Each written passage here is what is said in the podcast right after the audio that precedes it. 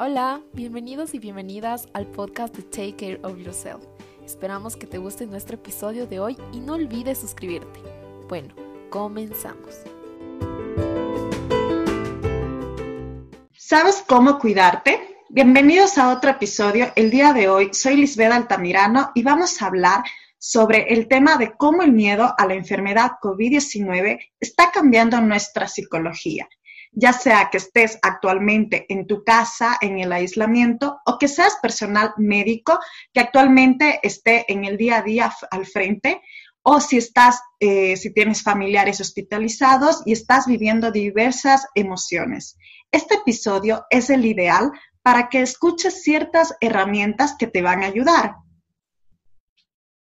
Sí, realmente es muy importante entender cómo debemos cuidar de nosotros y tomar en cuenta la reorganización que hemos atravesado a través, a partir de una pandemia mundial, que nos ha dejado dudas que esperamos poder resolver en este espacio. Soy Melissa Tamay. Hoy nos acompaña Emilio Salao, psicólogo eh, clínico de la Pontificia Universidad Católica del Ecuador, eh, máster en antropología visual Trabaja en el Centro de Psicología Aplicada en la Pontificia Universidad Católica del Ecuador en el área de psicoterapia individual y grupal. Investigador en campos como la cultura digital, eh, psicología ambiental, violencias, movimientos sociales, migración internacional y refugio. ¿Cómo estás, Emilio? Bienvenido. Hola, eh, gracias por la invitación. Estoy muy bien. Eh, contentos de poder tener este espacio con ustedes y pues em, también un poco ya acostumbrado a tener este tipo de espacios. Les, les, voy a confesar últimamente más de host, así como están haciendo ustedes, y no tanto como invitado, entonces cambiarme un ratito de lugar es como agradable. entonces, gracias por invitarme. ¿no? Sí. Chévere. Y sí, la verdad estos espacios son súper importantes, sobre todo para aprender sobre qué está pasando actualmente referente a esto del COVID-19, que realmente a todos nos ha cambiado eh, ciertos contextos y estamos tratando de acoplarnos. Bueno, iniciemos. Eh, durante meses ha existido el miedo constante de presentar síntomas de COVID y por ende se vuelve una preocupación que abarca la mayoría de nuestros pensamientos. Emilio, ¿el miedo puede tener otros efectos más traicioneros en nuestra psicología? Me gusta esa palabra traicioneros. Eh, lo que les iba a comentar es, bueno, tal vez introducir un poco desde dónde va a emitirse, digamos, mis opiniones o bajo qué experiencias, ¿no? Bueno, eh, yo soy psicólogo clínico y me defino mucho como eso, como un clínico. Eh, paso en el tema de hacer atención individual desde mi consulta privada, también en un aspecto institucional, en mi trabajo dentro de CPA, y ahora que hemos estado en este momento, como que estoy en varios procesos o proyectos que tienen relación directamente con el confinamiento y el COVID-19, tanto como lo que se puede llamar la clínica de la urgencia o la clínica de la emergencia, como eh, también está la eh, contención psicológica en términos grupales e individuales. Y por otro lado, las mismas cosas que están viviéndose en los espacios de mi consulta privada, que podríamos decir se asocian mucho más a lo que clásicamente entendemos como psicoterapia. Sin embargo, ya nada de eso es clásico. Y eh, dentro de estas experiencias, eh, su pregunta, o sea, me parece que como que llega en muchos sentidos, porque sean que se trata de pacientes que yo ya atendía antes, eh, por razones distintas o personas que por esta lógica de la clínica de lo urgente se presentan en espacios de, de trabajo, el miedo es una cosa que está presente, ¿sí? Y yo no vería el miedo como algo necesariamente o moralmente negativo. Me parece que es necesario tener miedo ahora. Es importante el miedo.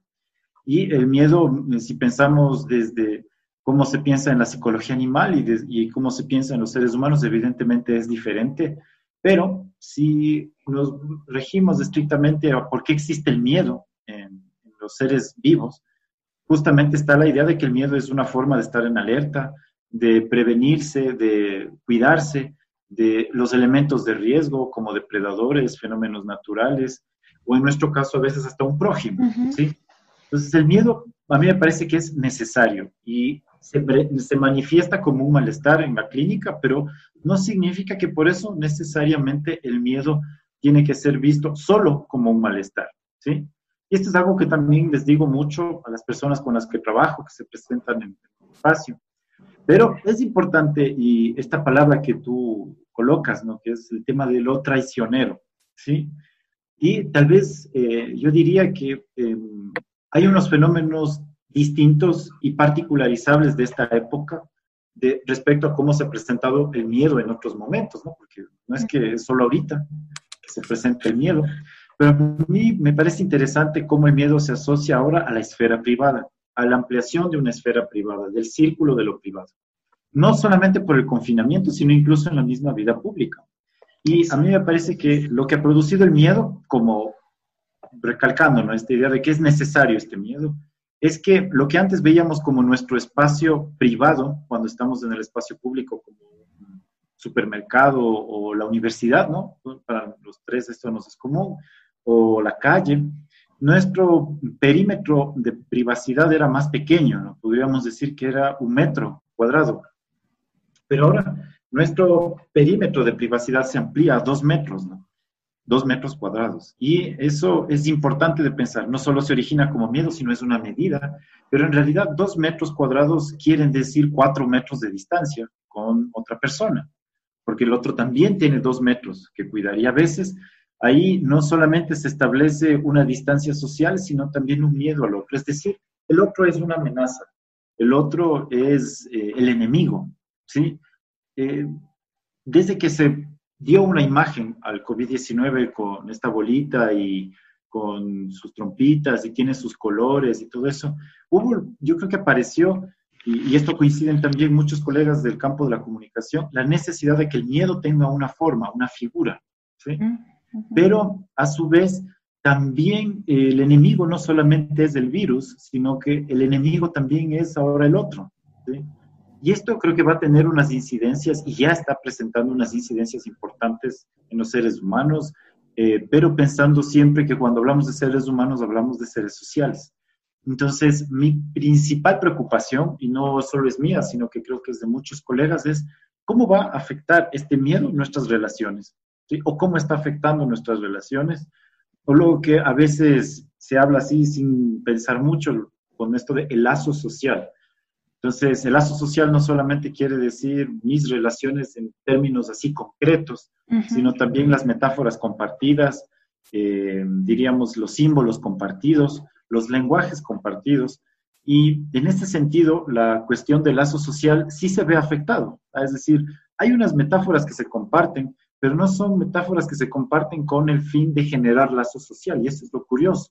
Son metáforas que se comparten con el fin de generar distancia, de generar tal vez diríamos, no diría rompimiento, pero sí un resquebrajamiento, una fisura en, lo, en el tema del lazo social. Y eso me parece que es una de las cosas medio traicioneras que hay que fijarse, ¿no? Es decir, en lo impredecible que puede eh, presentarse de aquí en adelante todo lo que implique nuestra relacionalidad. Y eso creo que es uno de los temas traicioneros.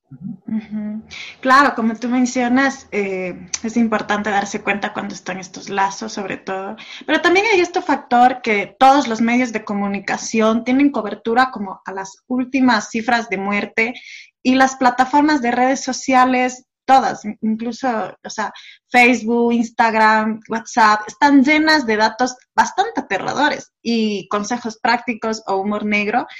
Y es verdad que la tecnología eh, también podríamos ser, estamos como más cerca para poder comunicarnos con nuestros seres queridos. Entonces, ha sido en gran parte eh, para sobrellevar esta pandemia, pero ¿cómo nos puede afectar emocionalmente estar pegados 24/7 a una pantalla y a redes sociales. Bueno, justo eh, me haces pensar en una conversación que tuve con el doctor Marco López, que es un comunicador de PUSE, docente de PUSE, que, eh, con quien hemos tenido un pequeño, puntual espacio de colaboración, justamente porque también me encuentro en una, investigación sobre COVID-19, más que de COVID-19 sobre el confinamiento en sí. Y eh, en ese proceso de investigación, el Marco habla de algo bien interesante. Dice, eh, utiliza este concepto que dice, es central para pensar la relación entre la pandemia, las personas y la comunicación. ¿Cuándo fue el tema de la gripe española, más o menos entre 1912 y 1919, si no me equivoco, tal vez de ahí los números están fallando? Eh, existía una realidad específica y es que como tal, esa pandemia, si bien cobró muchas vidas, eh, estaba sobre todo centrada entre los sistemas de salud, los individuos y en este caso los medios de comunicación jugaban un papel realmente menor. Más bien, en ese momento, lo que tenía una, digamos, eh, titularidad en el tema de comunicación era la Primera Guerra Mundial. Es decir, a pesar de que la pandemia de la gripe española provocó mucho más muertes que la Primera Guerra Mundial, la titularidad mediática estaba más bien en la guerra, no en la enfermedad. Y en esa época también nuestro papel como psicólogos estaba todavía en una práctica naciente, no era una práctica instalada, incluso en Europa no en su totalidad, todavía estaba en un proceso de, digamos, de, incluirse, de, construirse dentro de del, digamos, de lo social como un servicio o un espacio eh, necesario útil, eh, fundamental. Es decir, incluso el mismo concepto de salud mental estaba, diríamos, en sus primeros, eh, digamos, germinando. Todavía no hablábamos de la salud mental como tal. Entonces, la diferencia de 1912 o 1914 con 2020 es que además de nosotros vivir una pandemia, también estamos viviendo un momento diferente en el mundo de la comunicación. Y la infoxicación, que es este concepto que hablaba Marco, distinguía dos cosas. Una es que la infoxicación desde el consumo de medios formales, como canales de televisión, periódicos online en su mayoría, porque evidentemente a través del confinamiento, el periódico que ya estaba online ahora es mucho más, eh, está mucho más instalado en la digitalidad. Y por otro lado, la cuestión de redes sociales. Entonces, la infoxicación es la saturación de un tema. ¿sí? Eh, reiterado, que puede ser desde el humor, los memes, la información de la OMS, lo que publican los periódicos, lo que dicen las redes sociales, y a su vez todo esto produce una cantidad de información que no es digerida, sino que satura. Y muy importante ha sido ver cómo ahora el hecho es que lo que afecta profundamente es el confinamiento, sí, pero también afecta profundamente todo lo que uno llega a enterarse o lo que uno usa o consume dentro de redes sociales y medios formales. Entonces, de hecho, la misma investigación que estamos desarrollando ahora no ha, no ha sido posible deslindarnos de los efectos que tiene la comunicación, eh, los medios y redes sociales dentro de este proceso. Para bien y para mal, en el sentido de que sí es necesaria la información, pero también lo que se presenta en la atención, sea por la clínica de la urgencia o la psicoterapia, nos muestra también cómo esto lleva a niveles de angustia eh, y también de ansiedad muy profundos. Desde no solamente noticias que tienen que ver con cuántos contagiados y cuántos muertos hay, sino también con medidas económicas, con eh, el tema de la corrupción, que no solamente es algo que está pasando en nuestro medio, es una cosa generalizada en América Latina. Por otro lado, el declive, digamos, de la economía en un panorama mundial. Eh, y digamos, no es solamente las cosas que directamente tienen que ver con la enfermedad en sí, sino es una serie de elementos. Eh, incluso eh, a mí me parece que algo que ha despertado mucho esta cuestión de la relación comunicación, pandemia y individuos en confinamiento es el efecto que otro tipo de información y otro tipo de eventos o fenómenos sociales también tienen efecto. Por ejemplo, la corrupción. Y esto es súper complejo. Porque, podríamos decir, la corrupción también tiene secuelas psicológicas en quienes se enteran de que existe eso. Entonces, por ejemplo, es eh, la profunda sensación de inseguridad social. Ojo, que en el Ecuador no es que eh, los adultos son ingenuos y no sabían que la seguridad social, el tema de la salud pública en general, es una institucionalidad endeble. No es que no lo sabían, pero en lo cotidiano, tratamos de pensar de que existe por lo menos un asidero, algo firme en lo que caminamos a pesar de estas desgracias. La corrupción lo que genera es un aumento de la sensación de precariedad, de que realmente no hay seguridad, de que eh, se coloca incluso en cuestionamiento cosas básicas como ¿por qué trabajo? ¿Por qué aporto al IES? ¿Por qué hago esto? Si finalmente eh, la institucionalidad ha llegado a un nivel de debilitamiento tan grave, tan profundo, que no hay garantías de nada. ¿sí? Entonces, eh, y, ahí yo creo que recordar un poco lo que decía Alfredo Jerusalinsky en una intervención que hizo en PUSE hace, hace dos meses, es que esto lo que produce es la sensación de que el individuo no vale nada. Y mi punto central con, con la, invitación de ustedes eh, al pensar en este tema del miedo es que el miedo a lo que nos está llevando es a una crisis del individuo, pero con crisis del individuo no quiero decir una crisis personal globalizada, no, la crisis del individuo produce una crisis personal. La crisis del individuo es una crisis del estatus del individuo, ¿sí? Es decir, cómo se comprendía, sobre todo en Occidente y lo occidentalizado, el lugar del individuo. En, Occidente y lo occidentalizado, el lugar del individuo ha tenido un proceso histórico complejo. Y esta distancia social, estos eventos o elementos que usamos en redes sociales y cuestiones así, nos colocan en un punto de crisis del individuo contemporáneo, es decir, este individuo que estaba más asociado con los otros y que podía entender lo social como una cosa de individuo con individuo. Pero ese, era, ese es nuestro momento, ese era nuestro momento ahora sobre el estatus del individuo. En realidad, mm, pienso y mi hipótesis junto con otros colegas es que estamos más bien volviendo al estatus del individuo que existía entre 1820 y 1890. Eh, y esto lo deja muy claro Durkheim cuando habla de la subjetividad y lo social. Y es que antes la percepción que se tenía es individuo-sociedad, no individuo con otro individuo. Y justamente eso provoca una crisis ahora. Esto no era una crisis de 1890, esta, esta relación individuo-sociedad. Esta es, una, esta es una, una crisis ahora porque nosotros ya vivimos el auge del actor que hablaba Alain Touraine en, finales de los años 80, en donde eh, se entendía lo social como una construcción de lo asocial de los individuos, es decir, donde lo que importa es la opinión individual, la postura individual, política individual, y eso instituye una opinión pública.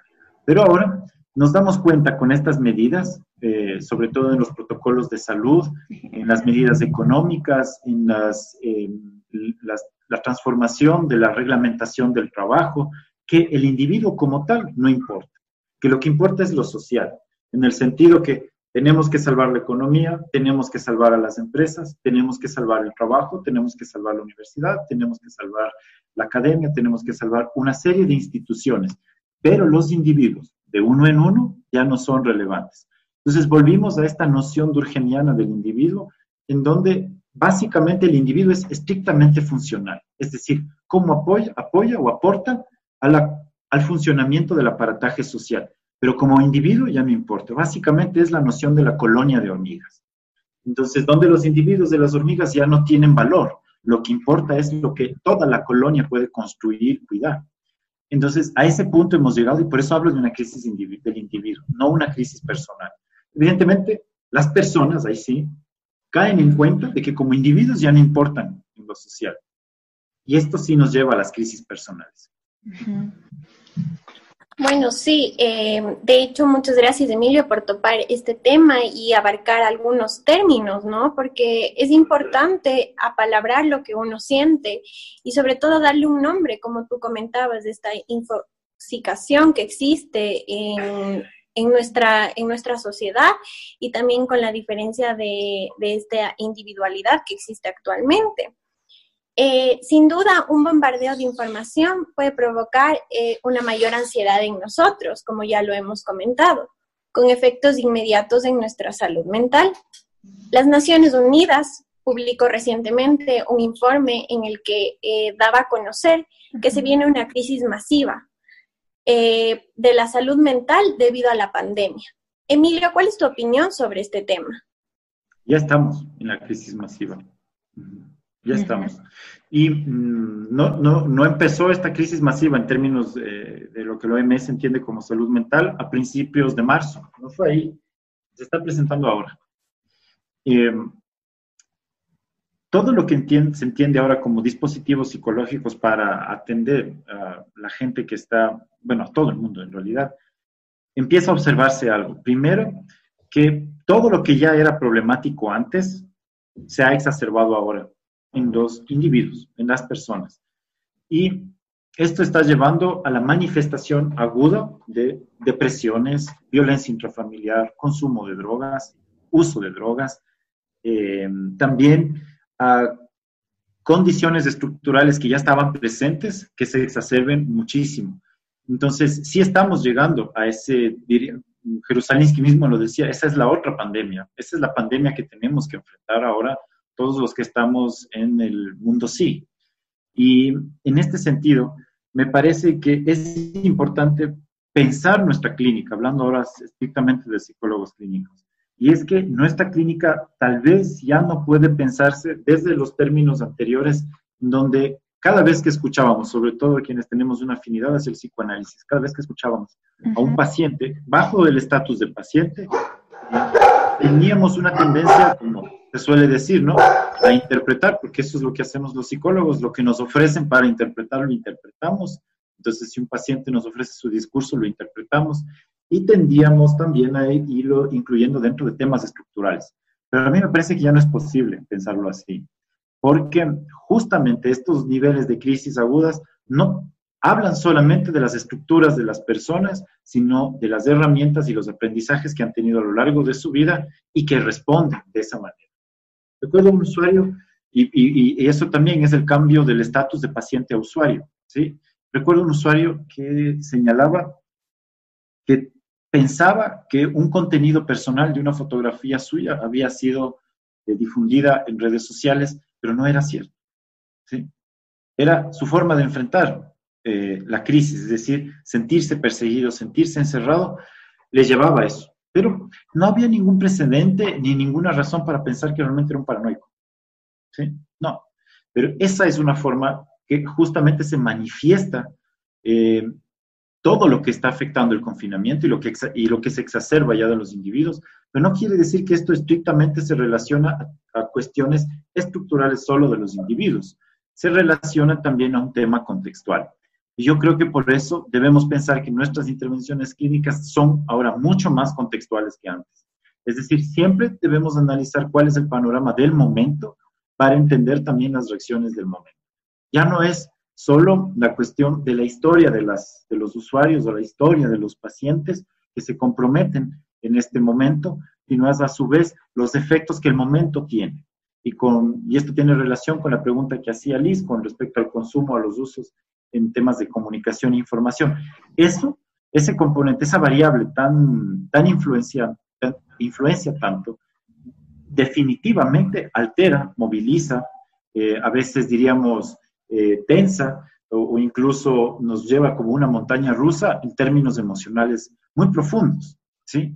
Entonces, por eso no puede analizarse solo estructuralmente. Tiene que ser siempre un análisis contextual. Claro, y después de, esta reorganización que hemos tenido que pasar y los cambios inesperados que se han creado nuevos ideales y miedos en las personas, aquí se integra el temor a salir, eh, conocido como el síndrome de la cabaña. ¿Podrías explicarnos, Emilio, a profundidad en qué consiste este síndrome? Bueno, eh, eh, yo la verdad no, no, no he usado ese, esa, esa, ese término pero me parece que eh, la aparición de este término también en el, en el contexto de ahora es casi, eh, se parece mucho a el aparecimiento de la imagen, o sea, hablo de la imagen tal cual, el 3D incluso, del COVID-19. Es decir, necesitamos tener una imagen, una forma para entender a qué le tenemos miedo, por ejemplo, cuál es el objeto del miedo en el caso del COVID, y también tal vez necesitamos incluso darle un término a esto que nos está pasando como el síndrome de cabaña. ¿sí?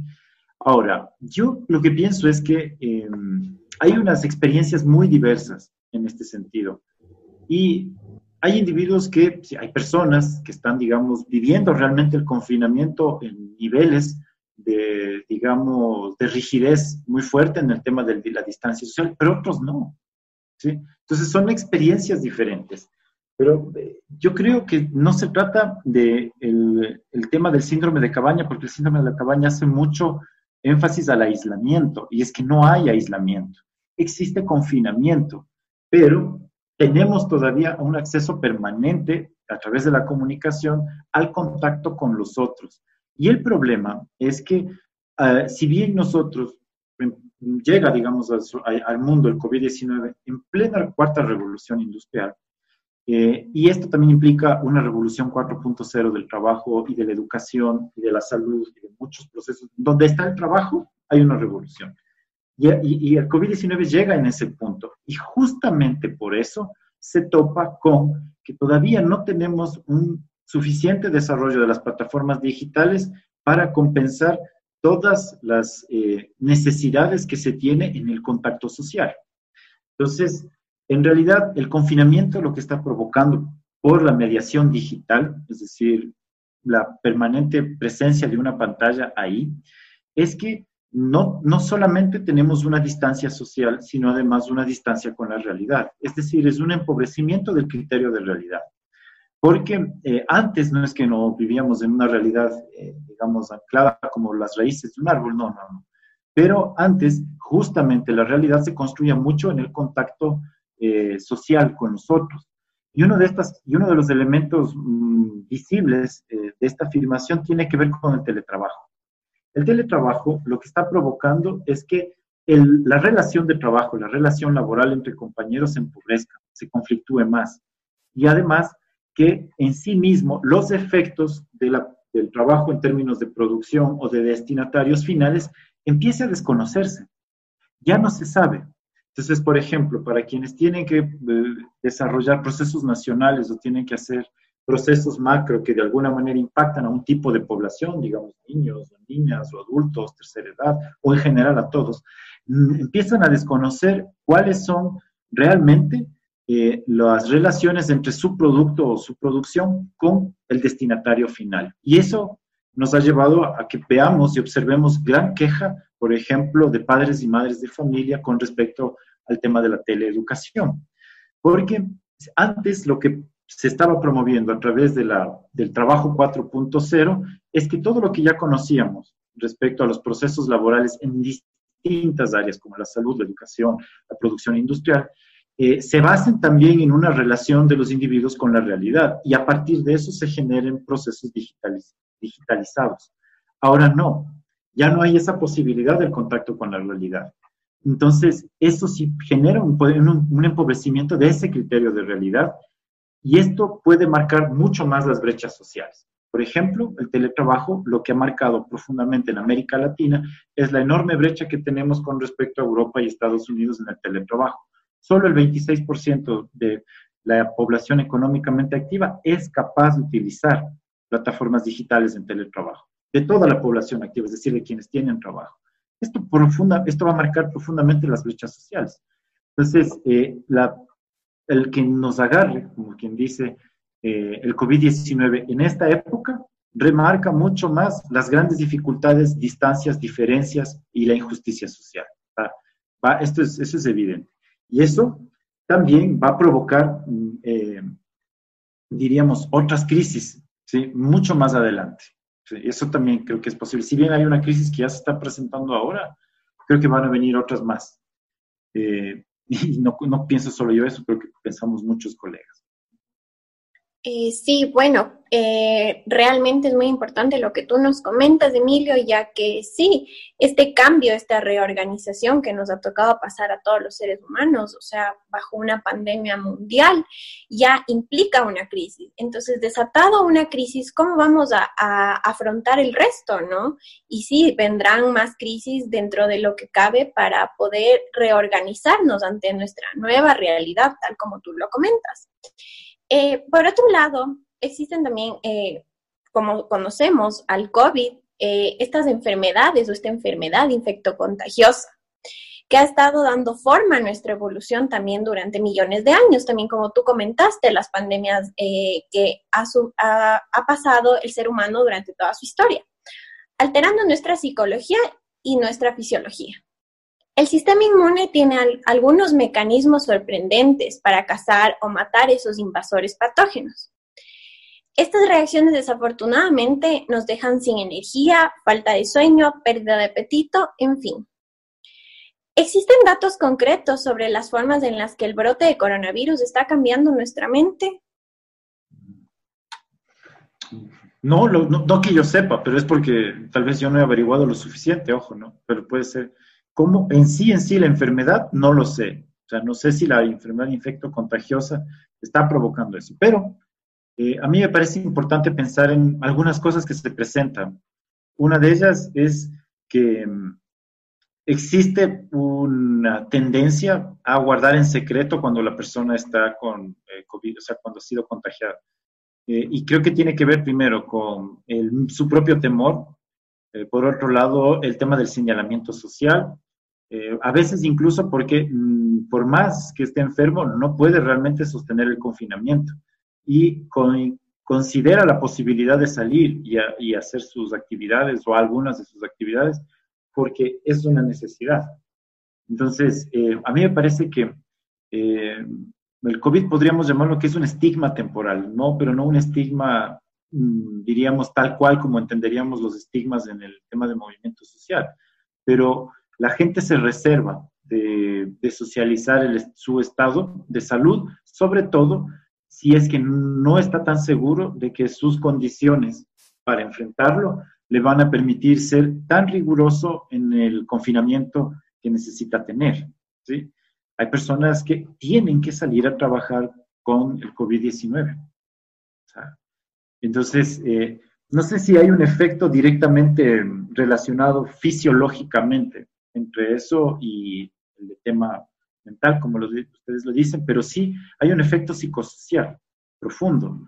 Y mm, de hecho, una de las primeras reacciones que se pudo notar en, estos términos fue cuando todavía no se hablaba de una pandemia, sino de una epidemia, en el que eh, veíamos un poco cómo se empezó a estigmatizar a la población china.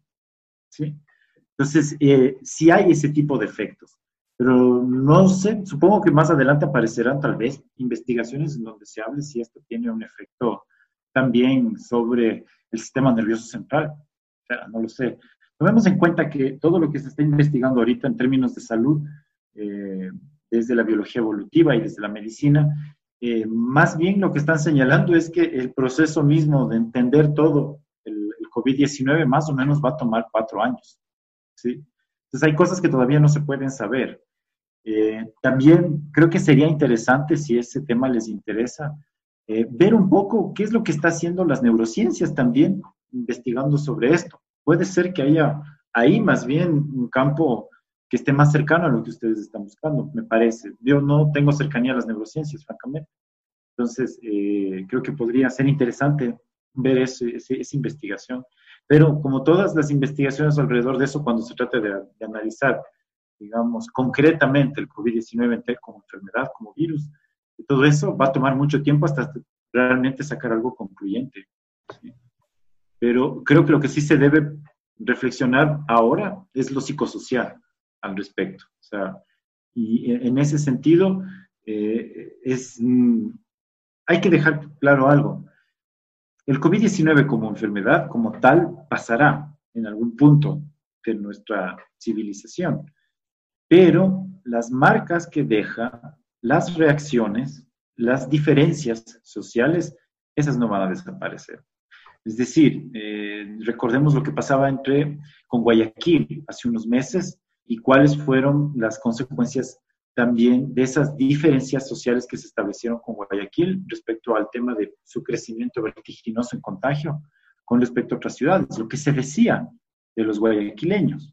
Eso que se decía se va a quedar en quienes vivieron eh, esos comentarios, quienes vivieron esas etiquetas, ¿sí?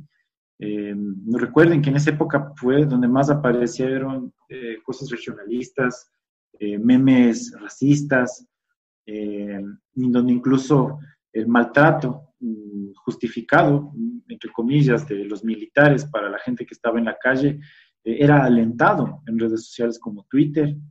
Esas cosas no se olvidan. Esas cosas no se olvidan. Y eso es importante reflexionar ya, porque eso está presente ahorita. Claro, y sobre todo, como mencionas, em, toda esta parte de investigaciones que se pueden dar después o durante, ahorita que también es importante la parte psicosocial, y todo este big data que hay también referente al tema y es tan compleja ahora de entender qué está pasando, qué no está pasando. Y todo esto nos llevará tiempo también como personas a entender en los cambios que están surgiendo en nuestros hogares, en todo el contexto, como nos habías mencionado, no solo eh, es la parte de la, del, del, que está encerrado, sino también todo el aspecto económico, tanto el aspecto laboral y todo lo que está cambiando referente a esta crisis. Y bueno, y sabemos eh, también que el contacto con el otro ya no se puede dar como antes y por temor a un contagio o por normas de bioseguridad, por lo tanto, ¿en qué medida ha afectado el distanciamiento a nuestras relaciones interpersonales? Sí. Mm, yo creo que hay efectos que podríamos pensar, por ejemplo, hacia dentro de la casa y también fuera de la casa. Em, hay jóvenes que tienen que estar en distancia ahora de sus parejas, ¿sí? Eh, de sus novios, de sus novias. Y algo que se ha presentado en algunos momentos, no, no, no quisiera tratar esto como algo generalizable, pero que me parece importante de considerar es que, por ejemplo, en el caso de mm, parejas, eh, en distancia, que no pueden estar juntos porque son jóvenes, todavía no estaban en convivencia, sino que son novios de la universidad o del colegio. El efecto que ha tenido sobre sus relaciones es muy fuerte, en tanto no pueden verse, no pueden tocarse, pero pueden mensajearse todo el tiempo. De ahí este otro concepto también que viene de la comunicación, que es la hipercomunicación. Es muy susceptible de unos malos entendidos y de una, de una presencia permanente de la frustración. Entonces, sí, ha habido muchos rompimientos de pareja en esta época, y sobre todo no en relaciones, no hablo de las relaciones matrimoniales, pero sí de, estas, de estos noviazgos. Ha habido muchos eh, rompimientos y eso creo que es importante analizarlo, ¿no? Por ejemplo, eso tiene que ver con la puerta hacia afuera, es decir, porque por más que estás con tu familia adentro, pero hay otras personas que también son parte de tu vida con quienes no te puedes ver. Y ahí también ha habido efectos. Eh, pero creo que los efectos más preocupantes son de, las, de la puerta hacia adentro para quienes tienen que eh, estar con sus hijos o con sus padres o con sus parejas o otros familiares. Eh, es bastante crítico. A mí me gusta mucho algo que decía Julieta Jerusalinsky. Dice, mm, la realidad, por ejemplo, entre padres e hijos ahora es que los padres se dan cuenta que los hijos siempre estuvieron confinados sobre todo cuando pensamos en nuestros contextos latinoamericanos, en donde la ciudad, sobre todo el, entorno urbano, eh, se sabe, se percibe y se, y se habla sobre ese como un lugar peligroso para los niños. Entonces, decía, ya estaban confinados por eh, la inseguridad social, por la carga de tareas escolares, es los niños ya pasaban ocho horas encerrados en su casa. La diferencia es que ahora lo están con sus padres. Y ahí es en donde el confinamiento de los padres empieza a tener otro sentido. Por otra parte, eh, el momento de que los niños pasan, los niños en edad escolar pasan a la teleeducación, sobre todo los de niños, en el tema de teleeducación, la demanda de la participación de los padres en los procesos educativos formales de sus hijos aumenta. Y hablamos de niños que antes que se iban a acostar a las 9 de la noche, ahora se están acostando a las 11 de la noche, porque tienen cargas eh, académicas muy pesadas y tenemos mamás, sobre todo mamás, mujeres, con mucha carga también en el tema eh, de sus hijos en el aspecto educativo. No solamente con el tema del cuidado común y corriente de la casa, como es la alimentación, la vestimenta, la higiene, sino con el tema educativo. Y una de las cosas que mm, he, escuchado yo más, pero no digo que por eso en el resto también es así, es justamente cómo pesa profundamente el ejercicio de la maternidad gracias al tema de la teleeducación. El tema de la teleeducación ha generado una carga muy fuerte en la función materna y también paterna, pero sobre todo en la función materna, en mujeres. Y eh, por otro lado, en el tema de pareja, la permanente presencia de, y aumento de violencia intrafamiliar y violencia de género es evidente.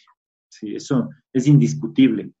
Y mm, hablamos ya de crisis profundas, de, por ejemplo, parejas que estaban ya en procesos de separación y les toca pasar esta época juntos. Parejas que estaban en divorcio, en procesos de divorcio, y les toca pasar esta época juntos o porque uno de los dos perdió el trabajo eh, y además está la carga del cuidado de los hijos, entonces tienen que estar juntos y ahí eso ha generado un ambiente propicio para la violencia de pareja, muy fuerte. Y en general, digamos, la violencia intrafamiliar. Pero también hay otras cosas, ¿no? Está la cuestión de la distancia eh, afectiva. Eh, muchas personas han tenido este temor de contagiar a sus familiares, por ejemplo, esposa que no quiere contagiar al esposo porque sabe que su esposo tiene tal condición cardíaca o, diabetes, en fin. Entonces, ya no duermen juntos, por lo tanto, ya no tienen relaciones sexuales y esto genera unos malestares también fuertes. Niños o niñas eh, que sienten que sus padres ya no son afectivos porque sus padres sí les quieren, pero tienen miedo de tocarles, tienen miedo de manifestar como era habitualmente el afecto físico. Y recordemos que en nuestro entorno latinoamericano el afecto es muy físico. Eh, esto no se quejan los niños en Europa, eso se quejan los niños en Ecuador y en otros países de América Latina. Y es esta sensación de ya no ser eh, queridos, de ya no sentir el afecto de papá o el afecto de mamá, pero es porque mamá y papá tienen temor de contagiarles, sobre todo si son padres que deben salir realmente a trabajar y no pueden estar solo en el teletrabajo.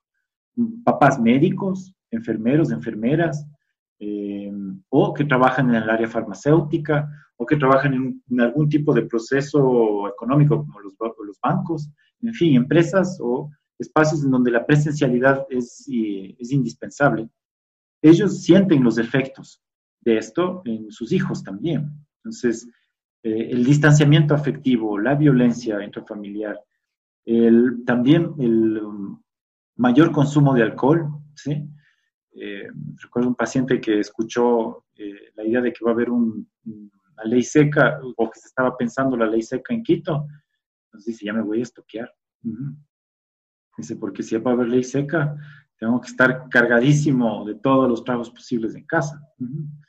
Entonces, eh, ¿por qué está la gente también utilizando drogas y, alcohol en, en, casa más? ¿sí? porque hay que diferenciar los espacios y los momentos que antes te permitía la vida laboral cuando sales de la oficina, por ejemplo, yo en el CPA había una hora en que tengo que poner el dedo y cuando ya pongo el dedo de salida, no puedo volver. Y además, así yo me quiera quedar, hay un momento en que viene el guardia y cierra el CPA. No, eso se cerraba. Había un momento en que ya no podía trabajar más ahí.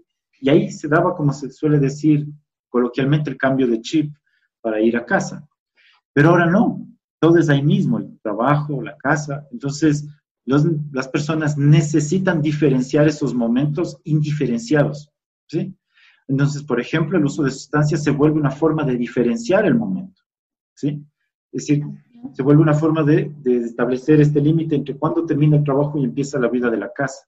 Entonces hay consumo de alcohol, que no quiere decir abuso necesariamente, pero ahora, por ejemplo, las sustancias eh, psicotrópicas, el alcohol siempre ha tenido un papel en la sociedad y el papel que tienen ahora, en, entre otros papeles que pueden tener, es justamente la diferenciación del tiempo, la sensación de producir tiempo. Es decir, de que el viernes sí parezca viernes, que el domingo sí parezca domingo, ¿sí? Claro. Y que el cuerpo lo sabe. Bueno, sí, em, realmente lo que tú nos planteas de este momento creo que nos da a pensar demasiadas cosas, porque sí, es lo que nos ha, ha ido eh, planteando estos últimos meses, de que todo ha sido en un mismo lugar, de que ya no tenemos esta diferencia, que nos pone límites, porque nosotros mismos, el cambio de lugar que teníamos, el cambio de chip, como tú lo comentas, nos da este límite que actualmente nos es muy difícil eh, diferenciar. Eh, entonces, de hecho, también es como que toda esta situación nos ha tomado de sorpresa y nos hemos encontrado en esta nueva realidad. Pero también considero que nos ha enseñado grandes lecciones de vida. Eh, ¿Qué consideras tú que se puede hacer frente a, estos cambios, este miedo, esta ansiedad constante por el virus? No lo sé. Es que no, no hay una respuesta para eso hay muchas respuestas y todas creo que son aproximaciones y ni tan aproximaciones, sino Creo que ahorita estamos todavía en puntos de partida, no todavía en puntos de llegada.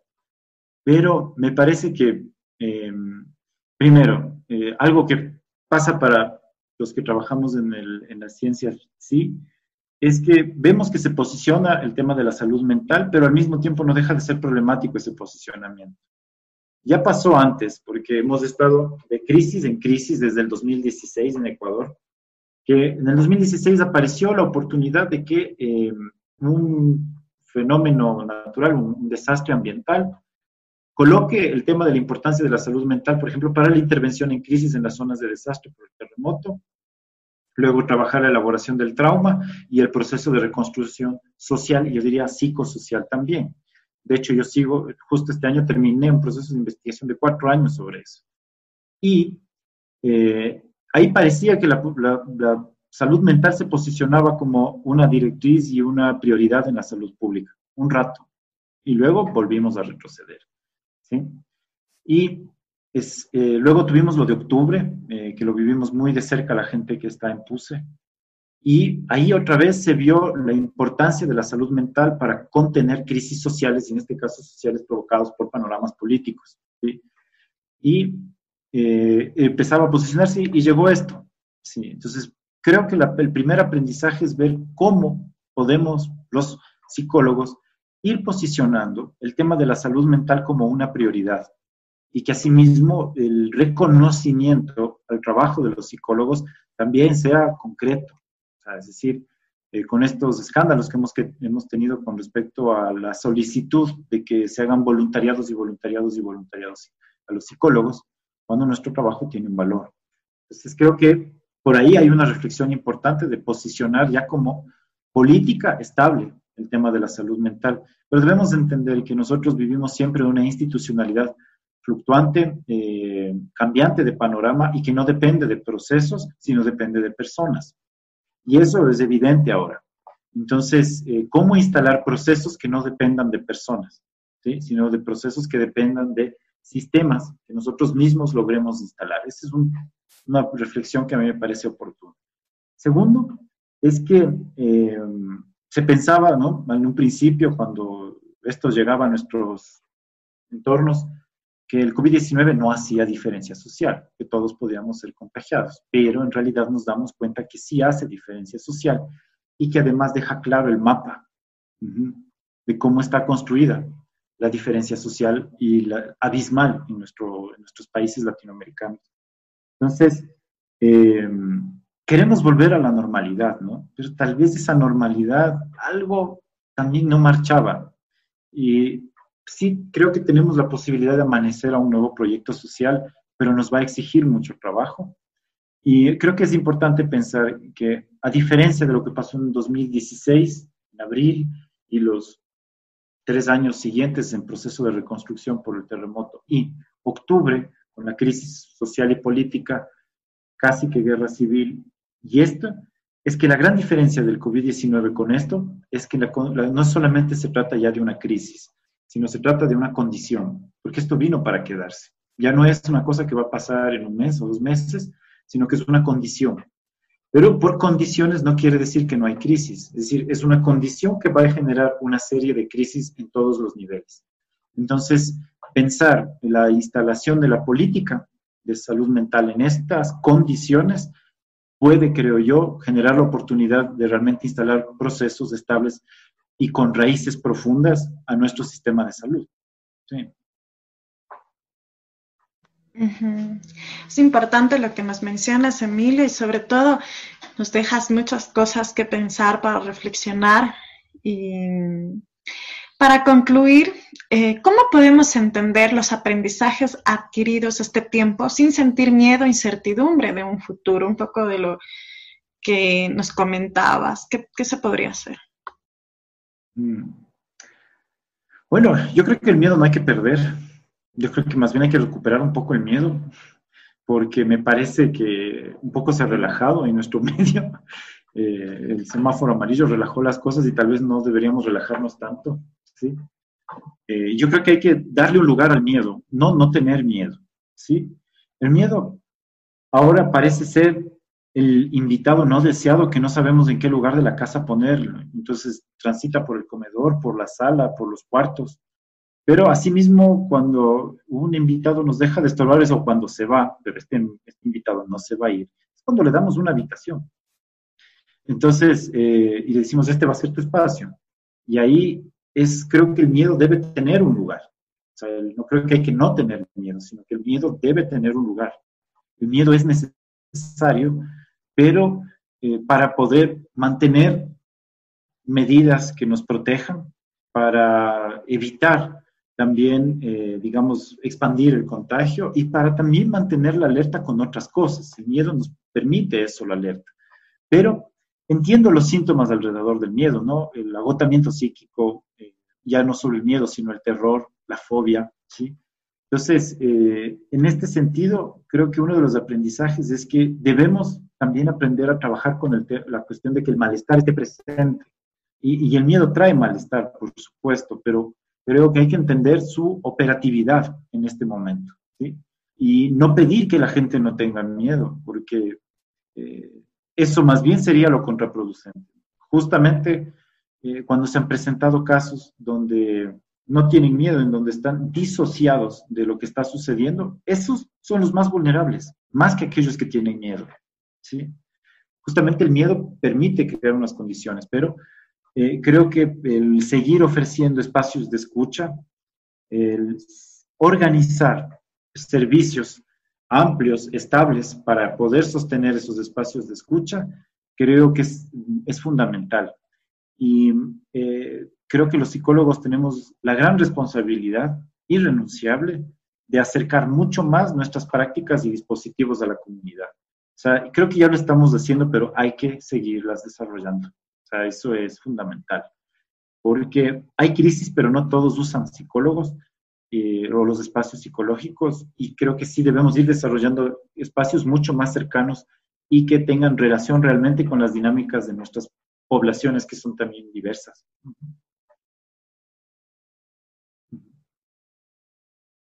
Eso. Eh, bueno, sí, realmente, y como tú nos comentaste desde el principio, Emilio, eh, este miedo tampoco tiene que ser algo visto desde la negatividad, ¿no? Sino como también nos decías, que esto también nos ayuda a como protegernos como tal. Y sí, eh, dar este espacio de reflexión de las personas, de que no quiere decir que el semáforo amarillo en el cual nos encontramos actualmente, sea ya algo que para olvidar lo que nos ha pasado, sino para cuidarnos más, ¿no? Eh, entender más lo que ha sucedido, de que no pueden seguir aumentando las cifras de contagios porque eh, los equipos de salud o están ya colapsados y más que todo cuidarnos por nosotros mismos y para nosotros, eh, por nuestra familia y por un otro, ¿no? Ser considerado, ser responsable con otro. Y sí, de hecho, eh, ha sido un espacio en el cual hemos podido conversar acerca de este tema que nos ha generado incertidumbre y entender que es importante hablar y expresar nuestras ideas. De igual manera, eh, espero que hayan disfrutado y igual muchas gracias Emilio por acompañarnos el día de hoy. Gracias, gracias a, ti, Melissa y Lisbeth por invitarme. Sí, eh, ha sido un gusto realmente. Y claro, y sobre todo gracias, Emilio. Realmente estos espacios son importantes para pensar, repensar sobre el miedo, la ansiedad, el estrés, que son sentimientos que están en el aire y sobre todo eh, brindar a todas las personas que nos están escuchando oportunidad, luz frente a lo que estamos viviendo, lo que estamos sintiendo y es importante informarnos y conocer acerca sobre estos temas. Y gracias otra vez, Emilio.